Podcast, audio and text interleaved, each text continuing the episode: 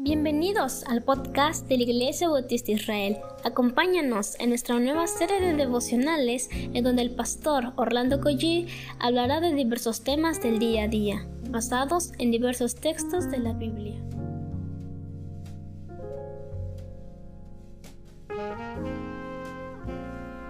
Damos muchas gracias a Dios por este nuevo amanecer. ¿Qué les parece si oramos una vez más? Padre, gracias te damos y te bendecimos por este este descanso que has dado a nuestro cuerpo, Señor, es tu mano, es tu palabra que nos sostiene. Por favor, bendice a los hermanos que han de salir al trabajo, que han de estar de compras, haciendo negocio. Te pedimos que pongas tu mano. Bendícelos, Señor, protégelos a las hermanas también, a sus hijos. En el nombre de Jesús. Amén. Amados hermanos, no me fue posible mandar el devocional el día de ayer, pero ya estamos aquí Estamos en Isaías capítulo 7 y vamos a entrar al versículo 18 el día de hoy. Dice la palabra del Señor, y acontecerá que aquel día silbará Jehová a la mosca que está en el fin de los ríos de Egipto y a la abeja que está en la tierra de Asiria.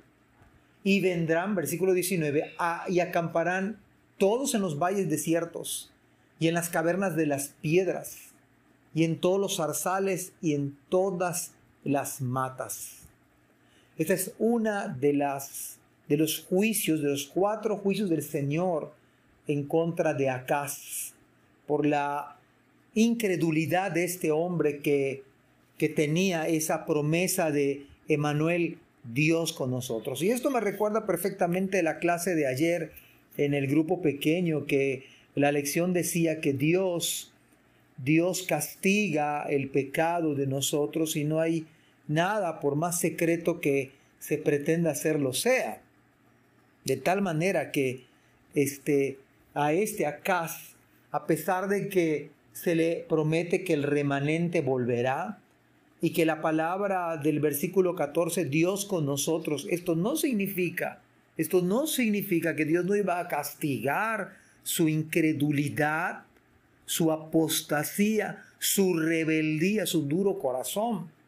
Y acá vemos cómo Dios está actuando. Dice uno de los juicios, al igual que las plagas, que esta es una plaga, acontecerá que el día silbará Jehová a la mosca, de, de quien tiene toda potestad, de quien hace que el viento se mueva, y también silba a la mosca, a la mosca que está en, en el fin de los ríos de Egipto, y a la abeja que está en la tierra de Asiria. Y vendrán y acamparán todos en los valles desiertos.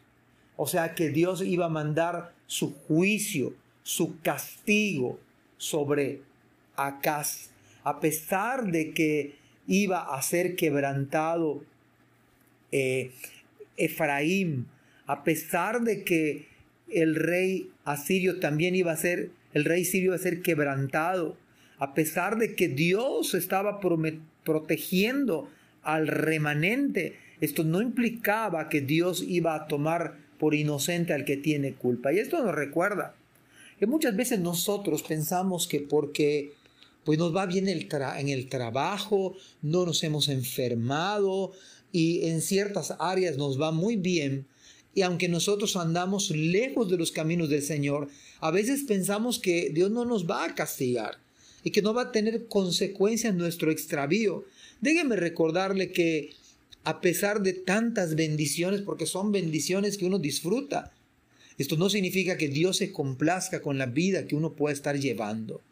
Una vida no íntegra con el Señor, una vida incluso de pecado, una vida de incredulidad y disfrutar de las bendiciones del Señor no me garantiza ni es algo que eh, el Señor ya se olvidó. No.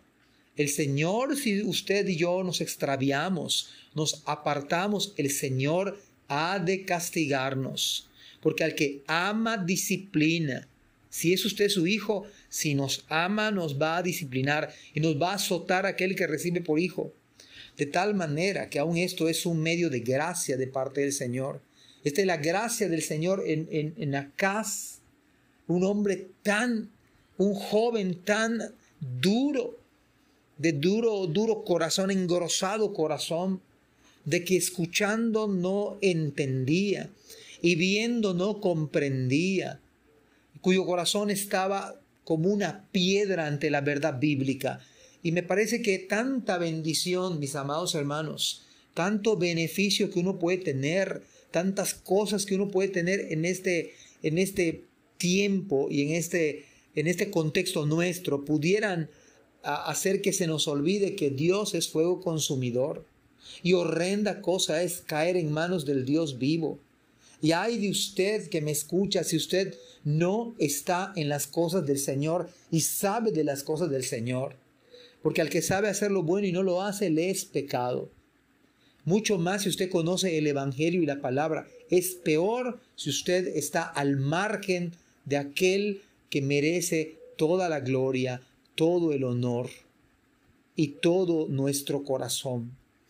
Mis amados hermanos, que Dios nos bendiga e incline nuestro corazón y que nos demos cuenta, hermanos, que separados del Señor nada podemos hacer.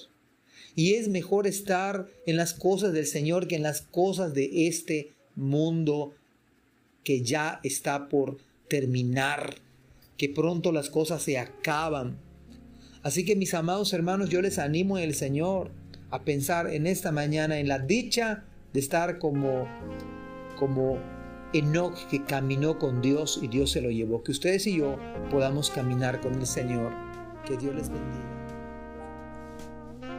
Gracias por escuchar este podcast. Te invitamos a compartirlo y a seguirnos en nuestras redes sociales para que no te pierdas el contenido que tenemos preparado para ti. También nos puedes encontrar en nuestra página web www.ibimerida.org y contáctanos al correo ibismerida.gmail.com. Gracias por acompañarnos. Hasta la próxima.